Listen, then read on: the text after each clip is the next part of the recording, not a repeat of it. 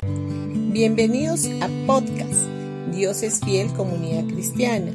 Los invitamos a escuchar el mensaje de hoy. Hola familia, hoy día jueves 2 de noviembre del 2023 vamos a ir a Mateo capítulo 26 del versículo del 27 al 29. Y tomó en sus manos una copa de vino y dio gracias a Dios por ella.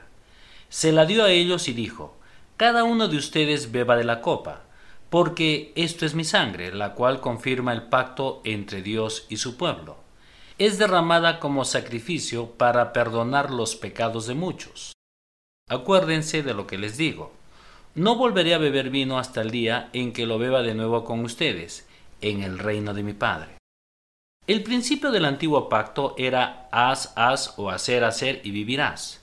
El principio del nuevo pacto es hecho está e incluye redención, reconciliación, justicia y santificación. El trabajo está terminado, estamos completos en él, en Cristo. Si el antiguo pacto no hubiera tenido defectos, no habría sido necesario instituir otro. En Hebreos capítulo 8 versículo 7 dice, si el primer pacto no hubiera tenido defectos, no habría sido necesario reemplazarlo con un segundo pacto. En el antiguo pacto, los hombres se encontraban incapaces de cumplir con su acuerdo, porque se basaban en el desempeño del hombre. El nuevo pacto, sin embargo, se basa totalmente en la gracia de Dios. Bajo el antiguo pacto, los hombres se acercaban a Dios a través de un sacerdote, mientras que bajo el nuevo pacto tenemos acceso directo al Padre a través de Jesucristo. Bajo el antiguo pacto, el pecado de un hombre lo llevaba a la muerte, mientras que bajo el nuevo pacto, Dios es misericordioso con nuestra injusticia. Bajo el antiguo pacto, el hombre no podía ser limpiado de la conciencia de pecado, mientras que bajo el nuevo pacto, nuestros pecados e iniquidades ya no se recuerdan y nuestras conciencias culpables son limpiadas.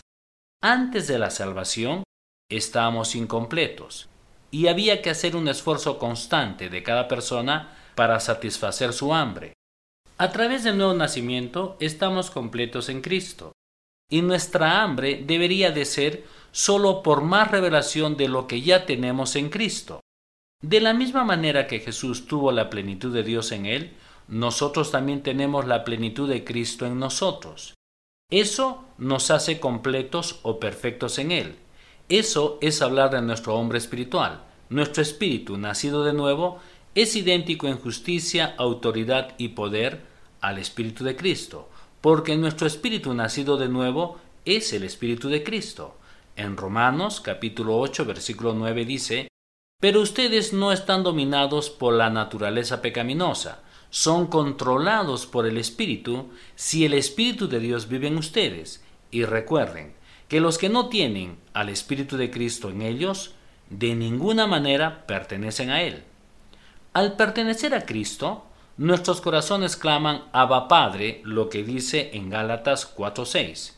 Y dice, y debido a que nosotros somos hijos, Dios envió al Espíritu de su Hijo a nuestros corazones, el cual nos impulsa a clamar Abba Padre. Bendiciones con todos ustedes y que tengan un gran día.